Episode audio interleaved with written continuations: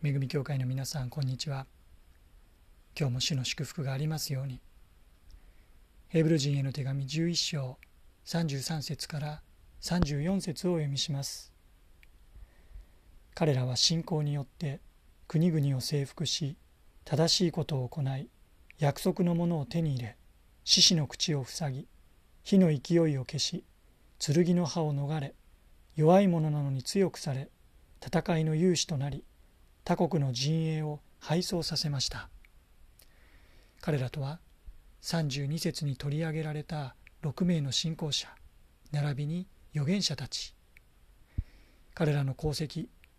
正確には彼らを通して主が与えてくださった恵みが9つの表現にまとめられています。国々を征服し正しいことを行い約束のものを手に入れこれらのことは特にダビデ王の時代にはっきりと認められることです。約束のものを手に入れとは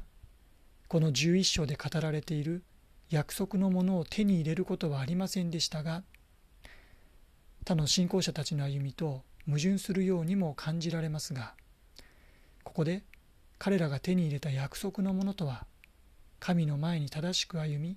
神に従うことを通して神が約束された地上的祝福。土地子孫の繁栄。何より主が共におられるという恵みです。獅子の口を塞ぎとは特に獅子の穴に投げ込まれたダニエルを火の勢いを消しとは燃える炉の中に木の実木のまま放り投げられたダニエルの3人の友人シャデラクメシャクアベデネゴを思い起こさせます。言うまでもなく極めて過酷な状況のもと異国異教の王の下でなお信仰に生き抜いた偉人たちです。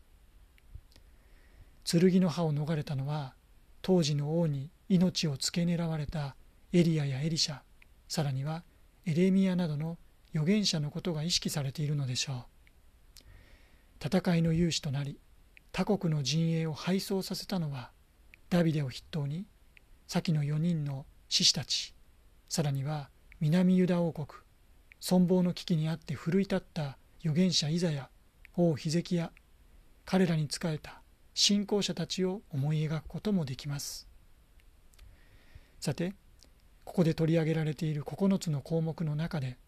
特に注目させられるのは彼らが弱いものなのに強くされたということ。ギデオンバラクサムソンエフタ。賭け大き余命の獅子たちだけではありません。サムエルダビデエリアエリシャエレミアダニエル。皆弱いものなのに強くされたと言われているのです。その秘訣が信仰によって。彼らが弱いものなのに強くされたのはただひとえに神の恵み神の道からのゆえです。同時に彼らは自らの弱さを深く自覚しつつそれゆえ神により頼みその信仰によって強くしていただいた者たちでした。ダビデは逃亡中滞在していたツケラグの町を襲われました。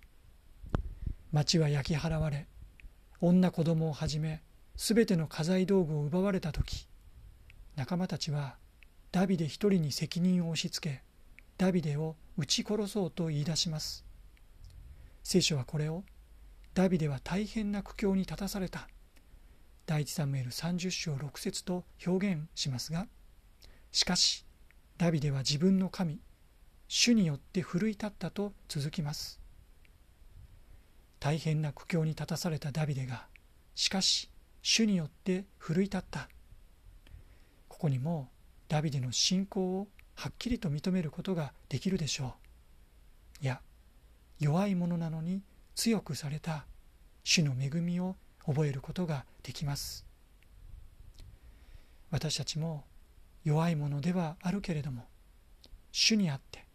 主への信仰によって強くされていく。